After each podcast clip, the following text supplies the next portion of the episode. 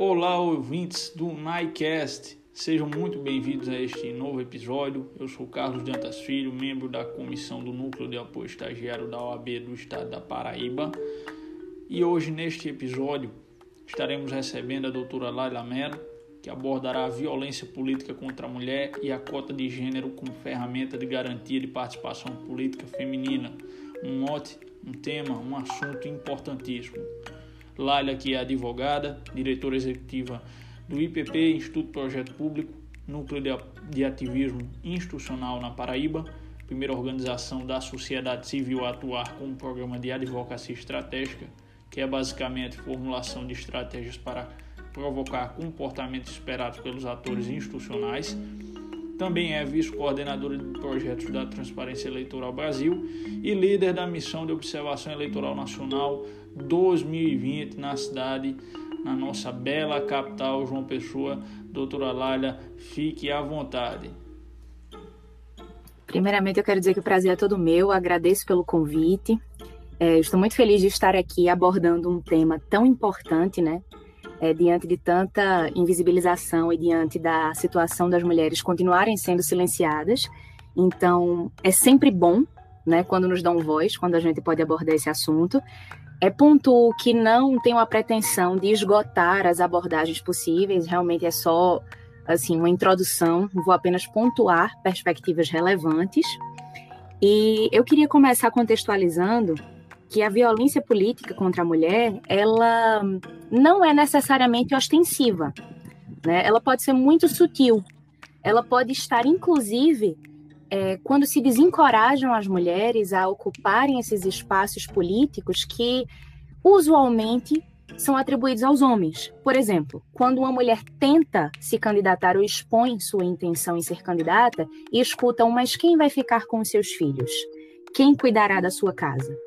Então, é uma perspectiva macro que vai desde a percepção do eleitorado acerca da figura feminina enquanto candidata e a consolidação da ideia de que o espaço público político é masculino, até essas nuances de, de desencorajamento mesmo, para que as mulheres retrocedam, se retraiam, enfim. É, são enquadramentos estereotipados que a gente lida em todas as áreas profissionais, mas que agora a gente pode tratar a partir da roupagem da violência política, porque é de fato uma violência. Por exemplo, uma outra nuance é reservar às mulheres os cargos em secretarias que cuidem de assistência social, que cuidem de saúde da família e coisas específicas que na vida privada são mais associáveis à figura feminina.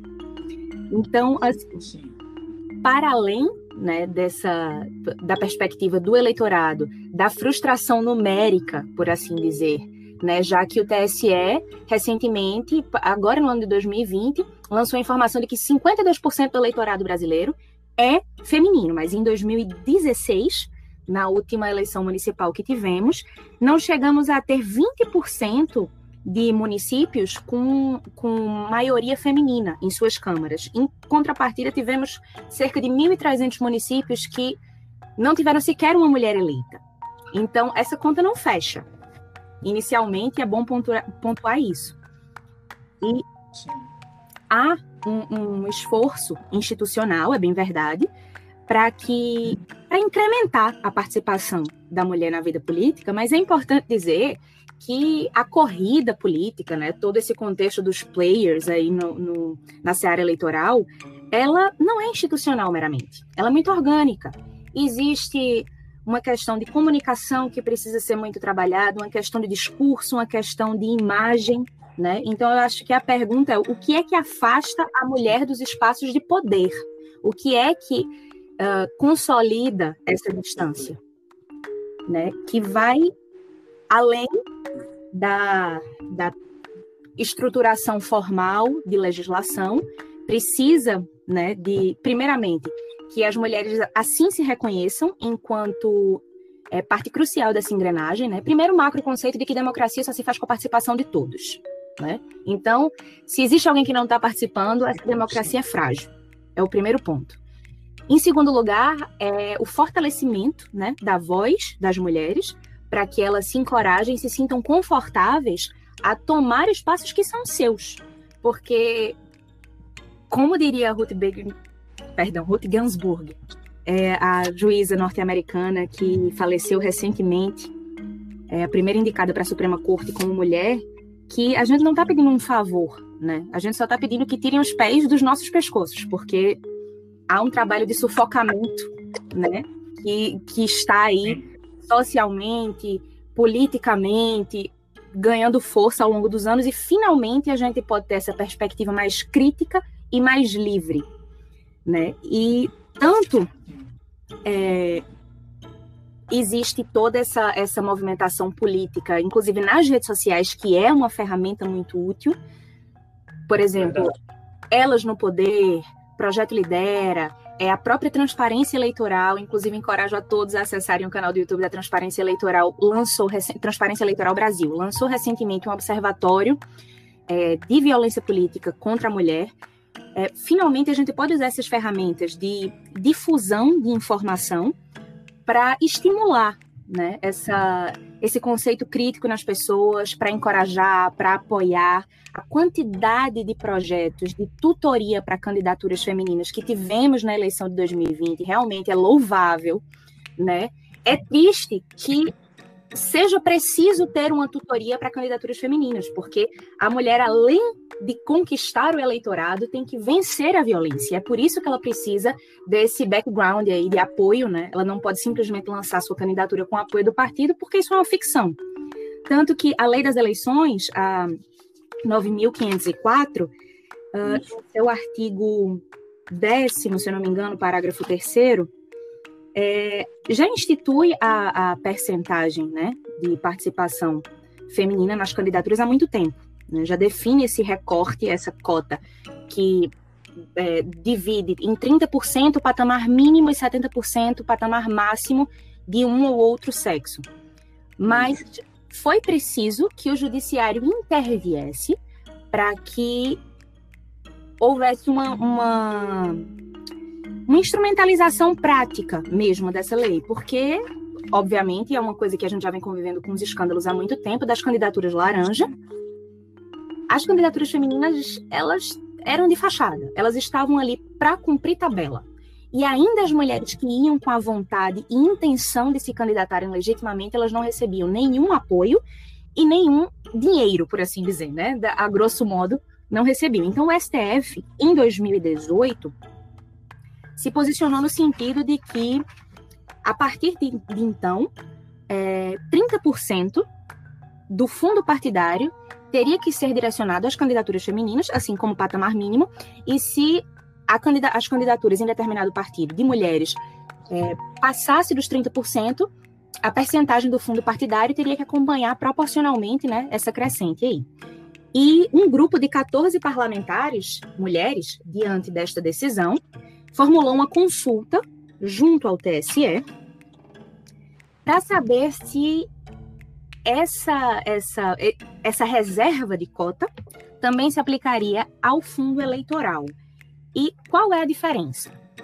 Né? O fundo eleitoral, antes, antes de qualquer coisa, é, é preciso dizer que é mais recente e mais restrito, na, na verdade. Existe, as finanças da, das eleições, no geral, elas não são muito palatáveis. Então, você imagine para as candidatas que chegam agora, né, tentando se lançar nessa vida política, assim, de luta, de, de, de superação, de vencer toda sorte de, de barreiras e preconceitos, é como não fica confusa em lidar com isso. Porque se os candidatos mais experientes caem na prestação de conta, avalie uma candidata que não tem sequer o suporte básico do partido. Mas voltando, Sim. o fundo eleitoral é mais jovem, né, por assim dizer, mais restrito. E ele veio ali com aquela proibição de doação de pessoas jurídicas que foi estabelecida pelo STF lá em 2015, perdão. E ele é um fundo que principalmente é para realização de campanhas. O fundo partidário, além de ser mais antigo, ele é mais abrangente. Ele está ali para pagar despesas básicas do, dos partidos e é cedido anualmente. Então, primeiramente, o STF decidiu que seria passado o fundo partidário, e em seguida, que a partir da consulta formulada ao TSE, essas candidatas conseguiram né, a, a garantia de que também fosse a ela dedicado, a elas dedicado, essa percentagem mínima não só no fundo eleitoral, mas também no tempo de propaganda gratuita no rádio e da televisão, porque como a gente estava comentando, a política ela se faz na comunicação, a política ela se faz no marketing, a política ela se faz é, no impulsionamento da voz. Então, o estabelecimento formal de uma percentagem mínima de candidaturas não era suficiente para garantir a competitividade, porque era isso que faltava. E pela primeira vez, a gente vai ter uma eleição em que nós temos as garantias de praticidade para que as candidaturas femininas elas sejam de fato viáveis, que elas não sejam apenas formais, para que elas não apenas como bandeira, mas que elas existam com toda a sua significação simbólica, que é importantíssima, mas também com a efetividade prática, né? Então... Isso. Doutora Laga, é, até citando o princípio da isonomia, né? A gente precisa ter como é a meta a aplicação efetiva dessa igualdade que está é, legislada, que está dentro da lei. Essa mera formalidade não é suficiente, aí essa decisão se encaixa muito bem. E tem outra questão muito interessante, é, de manobra, posso dizer que política, dentro de uma fraude, podemos dizer assim, em que por algum devido impedimento político, é uma situação que eu não tinha observado, mas conversando com alguns alunos, constatando em algumas candidaturas, é, digamos que o marido ele não possa se candidatar, e aí ele lança a esposa sabendo que vai gerir o governo, de alguma forma, ou seja, não será ela que estará à frente da gestão. É uma situação que eu observei eu também achei interessante. Sim, de fato. É um hábito velho na nossa política, eu diria, diria, né? Que, enfim, com as oligarquias que a gente conhece tão bem, de que a política ela vira quase que uma herança familiar, quando as chances de candidatura do patriarca se esgotam, ele começa a passar isso para os seus herdeiros, para sua esposa, e sim, porque ele age como longa-manos, né? Os seus tentáculos de, de, governabilidade, por assim dizer, estarão ali atuando através dos seus familiares, e isso é muito comum na figura da esposa.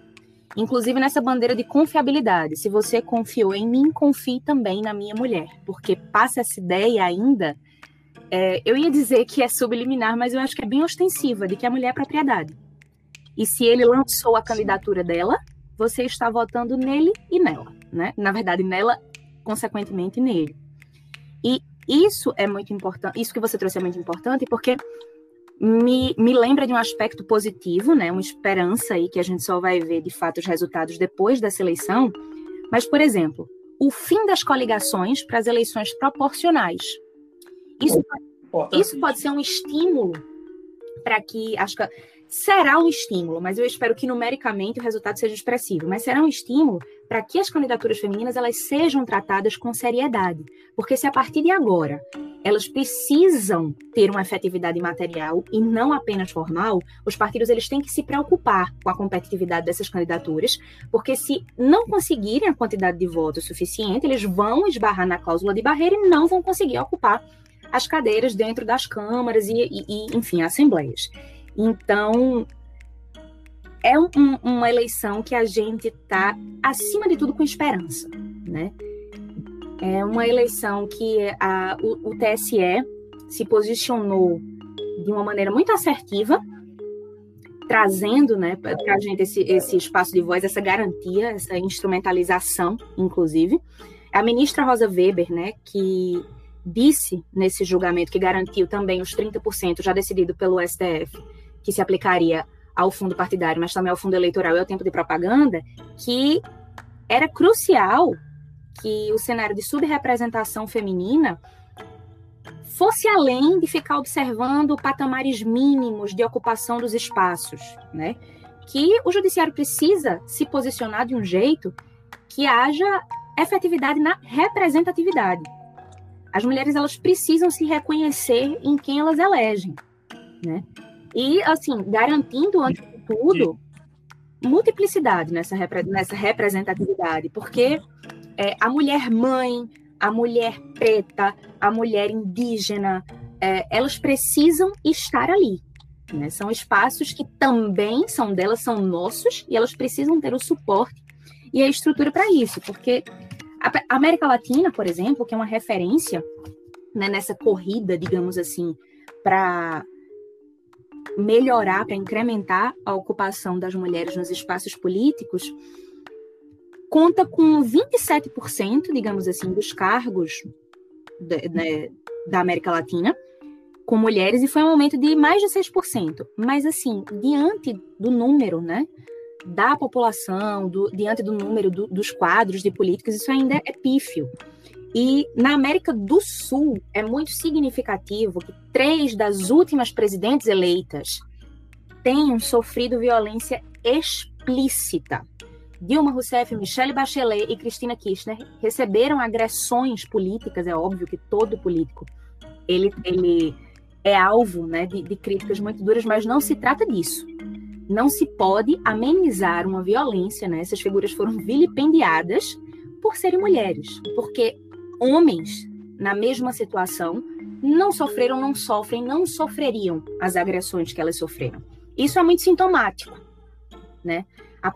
de um lado, a América Latina é, é, um ícone, é uma referência na tentativa de dar voz às mulheres nos espaços políticos, mas três presidentes eleitas na América do Sul foram, enfim, verbalmente, psicologicamente e politicamente violentadas.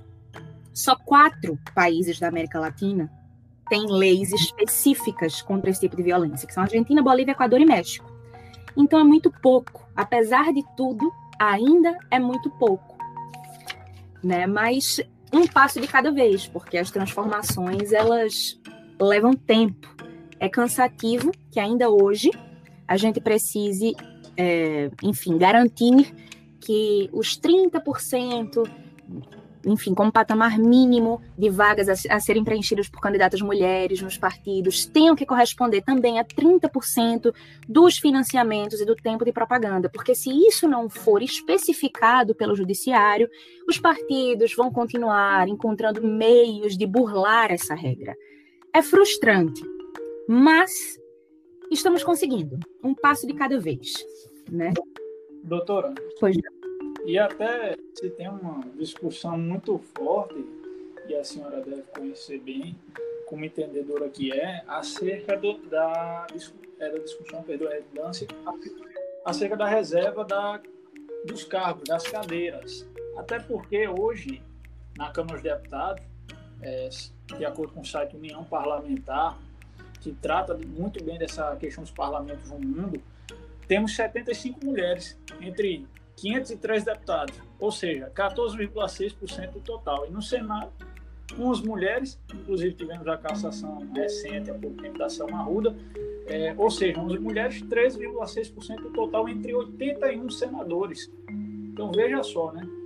E a gente, é, o Brasil, ocupando a posição honrosa de número 143 na classificação mundial é, da União Parlamentar. É lamentável. Sim. O, é, se a gente se apegar aos índices, é, a gente vai ver que a situação é muito mais grave do que os precedentes, digamos assim, nos passam. Porque, de fato, é uma conta que não fecha, porque nós temos a maioria do eleitorado e quase nenhuma representação. Veja que 1.300 municípios sem sequer uma mulher eleita para suas câmaras municipais dos vereadores é, assim, é um absurdo, né? É, é um esvaziamento, de fato. Né? Um esvaziamento não, porque não é um processo que se consolidou e depois foi esvaziado. Na verdade, já é um, um, um espaço vazio, é um espaço que a gente não chega a ocupar. E assim, quem decide por nós, né? E o mundo, existe um discurso assim que foi feito na seara das artes, mas que, enfim, tudo é política, inclusive a arte é política, que a atriz Michelle Williams disse que Mulheres votem. Mulheres ocupem os espaços de poder, porque o mundo parecido com os homens nós já conhecemos. Eu quero conhecer o mundo parecido conosco. Porque enquanto essa voz não for dada, enquanto esses espaços não forem ocupados, enquanto essa presença não for consolidada, enquanto eu não puder olhar para uma candidata e identificar nela as políticas públicas é, formuladas por alguém que tem lugar de fala, por alguém que consegue compartilhar das minhas visões e necessidades, é aquilo, é uma democracia de vidro. Né? É, é, muito fácil de quebrar, é muito fácil de se, de se espatifar, por assim dizer. E não tem que ser um custo para a mulher ser uma candidata, porque é isso que significa hoje em dia. É falta de suporte, é falta de estrutura, é, é muito mais difícil você se ganhar dentro do, do, do funcionamento intrapartidário já é mais difícil para uma mulher se posicionar. É, existe sempre essa ideia de que vai precisar abdicar da família, da vida social, quando para o homem isso nunca é uma questão, né? Então, além da exigência da, de que o perfil político da mulher seja masculinizado para que ela faça frente aos seus concorrentes homens, ou então que ela deixe aquele espaço que, em tese, não seria dela. E é, é, são justamente nesses números que você citou que a gente vê o espelho de tudo isso. Né? Ainda. E, doutora, me perdoe só uma coisa, que eu falei que o nome do site é União Parlamentar, mas é União Interparlamentar, confundi. E aqui eu queria fazer até a citação que José Bonifácio de Andrade Silva é, disse acerca, na época, da Dona Maria Leopoldina, que ela deveria ser ele, que ela deveria comandar o Brasil fazendo essa figuração, exatamente pela capacidade que a mulher tem. Pois é. é...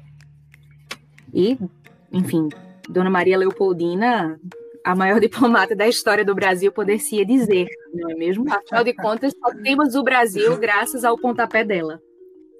Isso, ela e o José Andrade Silva são considerados patriarcas da nossa independência, junto, é claro, com na época o imperador. Isso, exatamente. Inclusive, você mencionou a União Parlamentar Internacional, né? Que, enfim, Isso. existem muitos dados na União Parlamentar Internacional e tem um que é chocante, que é que mais de 80% eles fazem, enfim, pesquisas, entrevistas, e uma das pesquisas que eles fizeram foi direcionada ao abuso.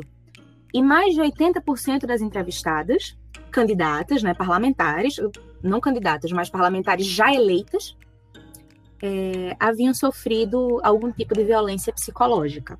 Mais de 80% das parlamentares eleitas já haviam sofrido algum tipo de abuso psicológico. Quase todas essas mulheres já tinham sofrido algum tipo de abuso psicológico. Então, e muitas delas, inclusive, a partir do momento que entraram na vida política. É, porque, inclusive, os comentários depreciativos que se fazem a uma mulher política, eles. Justamente. E eles vão além de comentários que tratam de honestidade, competência, profissionalismo. São comentários que invadem a identidade, intimidade, sexualidade. Então, Sim existe, assim, é, um, é muito enraizado. É de, eu sei que é cansativo, existem alguns termos aí que estão em voga e que as pessoas até criam uma resistência de tanto que ouvem, mas é estrutural e não existe outra palavra para isso. É um, um, preconceito e uma violência que estão ali alicerçados no nosso contexto social e político. Então. Exato. É, e apesar de, me perdoe, e apesar de toda a evolução que tivemos, porque se você começa a observar, a luta ela já é antiga, mas ela começou a ter efeitos bastante positivos aqui no Brasil, digamos, em 32, com voto feminino não obrigatório, salvo engano, na época do governo Vargas. E aí já vinha também da luta da Isabel de Matos, lá atrás, e de muitas outras mulheres, mas apesar de toda essa evolução né, da cota dos 30% de reserva de candidatura, nós não podemos nos contentar devido à democracia sempre está em evolução. O processo democrático sempre está em constante evolução. De fato. E, enfim, me permite dizer que uma evolução até lenta, né? Assim, para o que precisaríamos, mas existe um, um uma resistência por. Enfim, nós avançamos e regredimos, isso é normal, qualquer movimento social. Poderia dizer que no, no contexto político de agora, né, nós estamos enfrentando uma onda conservadora que nos trava um pouco. Inclusive, eu queria até corrigir um número que eu dei aqui, que é até pior do que eu tinha falado, porque eu falei que 20% dos municípios tinham maioria de representação feminina nas câmaras. Não, não é isso. 20% dos municípios têm representação feminina nas câmaras, mas que tem maioria feminina nas câmaras só são 24 municípios no país inteiro. Então, enfim, é uma, é, é, um, é uma luta que vai a passos de formiga, né? E é. o que estamos enfrentando agora, enquanto contexto político presidencial, não nos ajuda, porque, inclusive, a representação feminina que temos, né, na, na esfera, digo, do, do, governo federal, enfim, é, potencializa um contexto de mulher que não vota em mulher, por assim dizer, mas, em contrapartida, temos aí mecanismos legislativos, temos a, o judiciário trabalhando para instrumentalizar essas normas e fazê-las aplicáveis, temos aí uma, uma eleição pela frente que garante tempo de propaganda, garante, enfim, a reserva de cota nos patamares mínimos de vaga de financiamento de propaganda, é, tem o fim das coligações, que vai obrigar os partidos a olharem para as suas candidatas com mais respeito e atenção. Existe um movimento de mulheres para fortalecer mulheres, existem inúmeros observatórios que funcionam no Brasil no momento, com a finalidade de oferecer tutoria e suporte, é, inclusive com assessoria jurídica e contábil gratuita, para que essas candidatas é, se lancem né, com, com, segurança e com garantia de competitividade.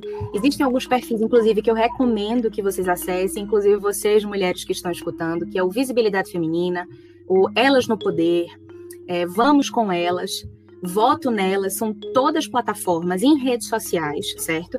Que geram essas cápsulas de conhecimento, que são importantíssimas, né?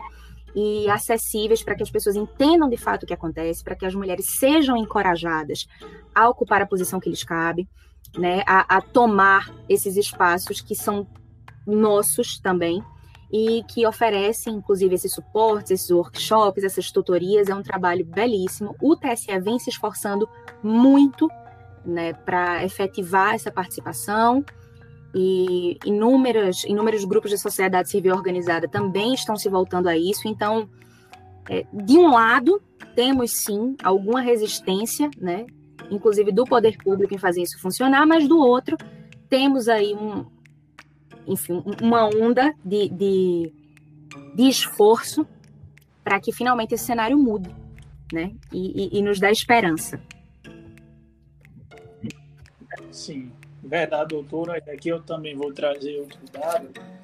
É, acerca dos ministérios que temos, temos no Brasil, é, salvo engano, são 23 no governo atual, uhum.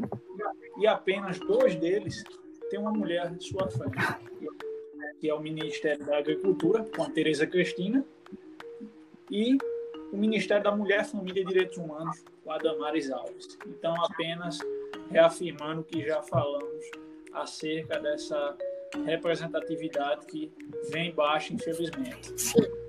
Mas eu Pode Sim, falar. e, novamente, né, apenas dois ministérios com representatividade baixíssima e perfeita, e perceba que um deles é o exemplo perfeito do que eu tinha dito sobre é, estereotipar as posições a serem ocupadas, né? Porque o Ministério, enfim, da Família, dos Direitos Humanos, e, enfim, são tantas coisas misturadas, mas todas de, de de insígnias atribuíveis a uma mulher, né? Da agricultura não, ok, mas é muito sintomático, né? A figura da Damares, o ministério que ela representa, né?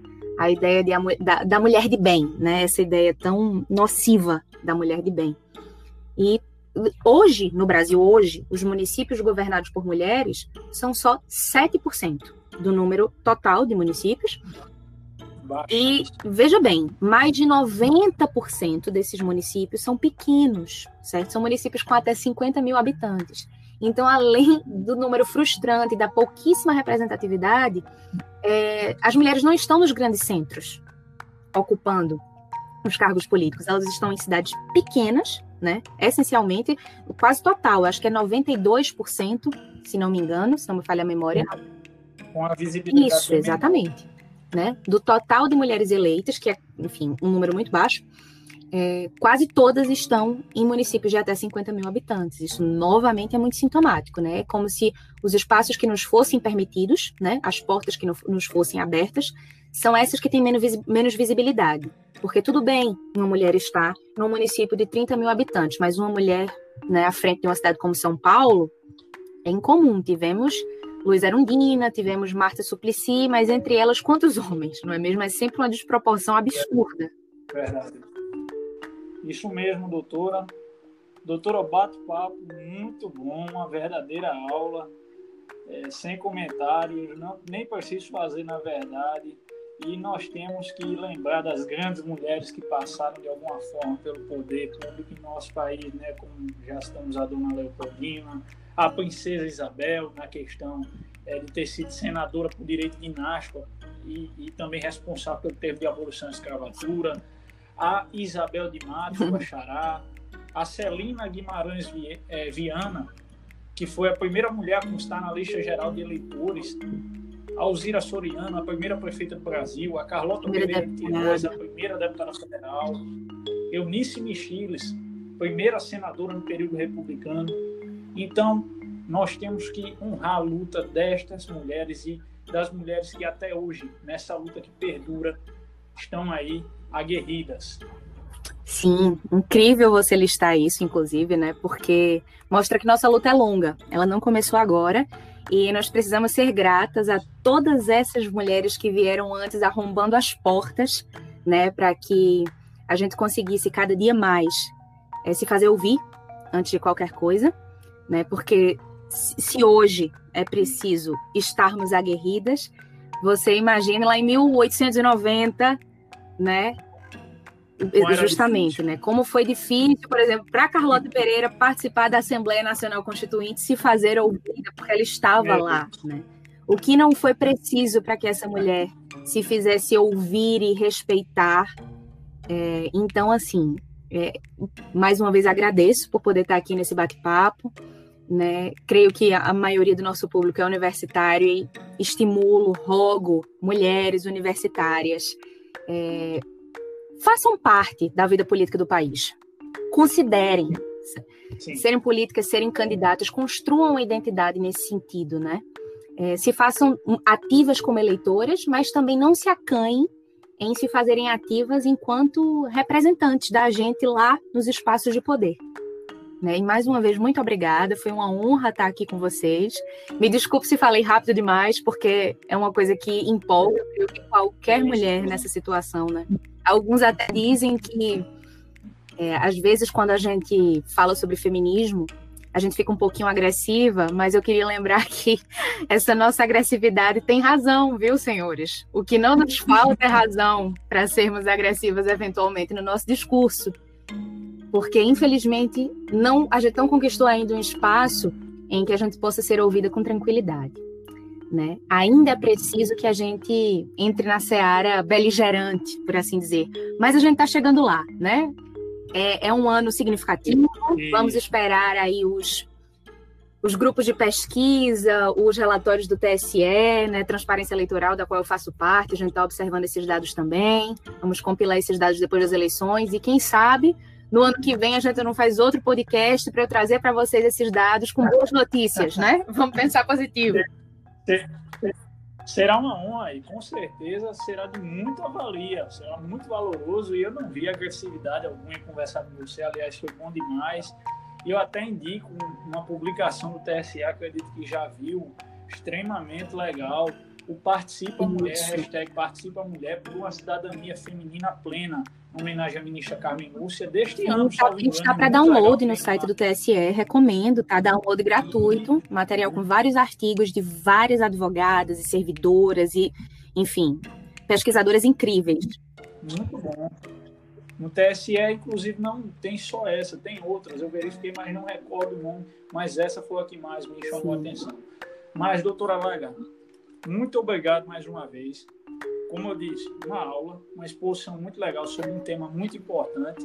E quem sabe após as eleições nós não tenhamos a oportunidade de gravar mais um podcast com notícias positivas em relação a índices, números, uma participação feminina maior na política, uma participação efetiva que consagre o princípio da igualdade substancial material, o princípio da isonomia, porque vocês merecem pela luta que já é bastante antiga e que evoluiu bastante. Aliás, nós temos mecanismos para isso. Alguns falharam e outros acertaram, mas deve ser feita uma análise bem racional acerca disso. Doutora, fique à vontade para quaisquer considerações finais, dicas. É, olha, eu acho que já, já, abordamos bastante coisa por hoje, assim, como eu disse, eu não tenho a pretensão de esgotar o tema, mas faço algumas recomendações, né? É, reitero a qualidade do material que você citou, Participa Mulher, que está no site do TSE, material gratuito, é, enfim, de pesquisadores, como eu disse, incríveis, é, ligadas à temática de fato, de uma maneira apaixonada, né? tudo trabalhado com, com muito cuidado, com muito critério, para informar, para que as pessoas enxerguem, abram esse vórtice, né, para entender o problema que a gente vive, mas também as possíveis soluções. É, recomendo que façam das redes sociais uma ferramenta de informação, certo? E de disseminação de informação política de qualidade, por favor. Né? Como eu disse, existem vários perfis aí que vocês podem é, acessar para entender um pouco mais de como funciona esse mutirão social, né, para incrementar as candidaturas femininas. Recomendo fortemente o Visibilidade Feminina, é, que é chefiado por mulheres inc incríveis como Poliana Pereira, que é assessora da presidência do TSE, como a Paula Bernardelli, também advogada incrível, são, são mulheres que fazem um material de suporte e de instrução para mulheres que querem se lançar políticas e tem o Elas no Poder, tem o Voto Nelas. É, por favor, acessem, por favor, se informem, compartilhem e votem em mulheres. Né? Escutem as candidatas, deem espaço a essa voz. Não. Melhor do que mulheres incentivando mulheres. Exatamente. Então, doutora, mais uma vez agradeço. Já fui muito redundante nos agradecimentos, porque foi uma verdadeira aula, como eu disse. E ouvintes do NICAST, nos acompanhe nas redes sociais. Estamos no Twitter, no LinkedIn, estamos no Instagram e agora nas mais diversas plataformas que oferecem o podcast, que é muito dinâmico, é muito útil. Como vocês viram, a aula da doutora Lália. Fica um abraço a todos e até a próxima oportunidade. Tchau, tchau. Thank you.